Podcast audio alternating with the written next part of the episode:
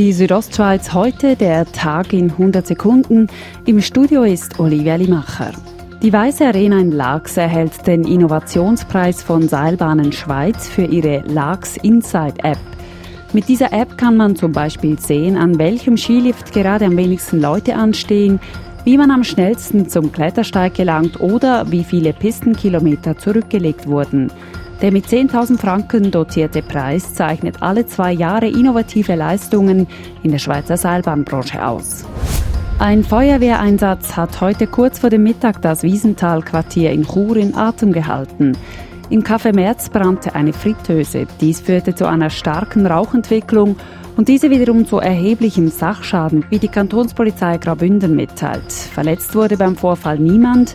Die Filiale Wiesental bleibt bis auf weiteres geschlossen.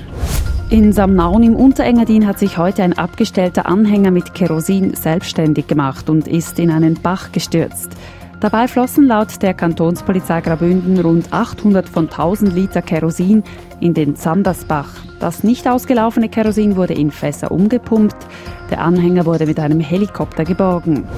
Am alljährlichen Planterhoftag in Landquart erleben Besucherinnen und Besucher morgen Attraktionen rund um die Landwirtschaft. Für Kinder gäbe es neue Programmpunkte, sagt Rolf Hug vom Planterhof. Die Kinder können äh, Einkaufstaschen bemalen und natürlich dann auch die Idee ist, dass sie die wieder benutzen, anstelle von eben Wegwerftaschen, die wir sonst im Hofladen haben. Die Südostschweiz heute, der Tag in 100 Sekunden, auch als Podcast erhältlich.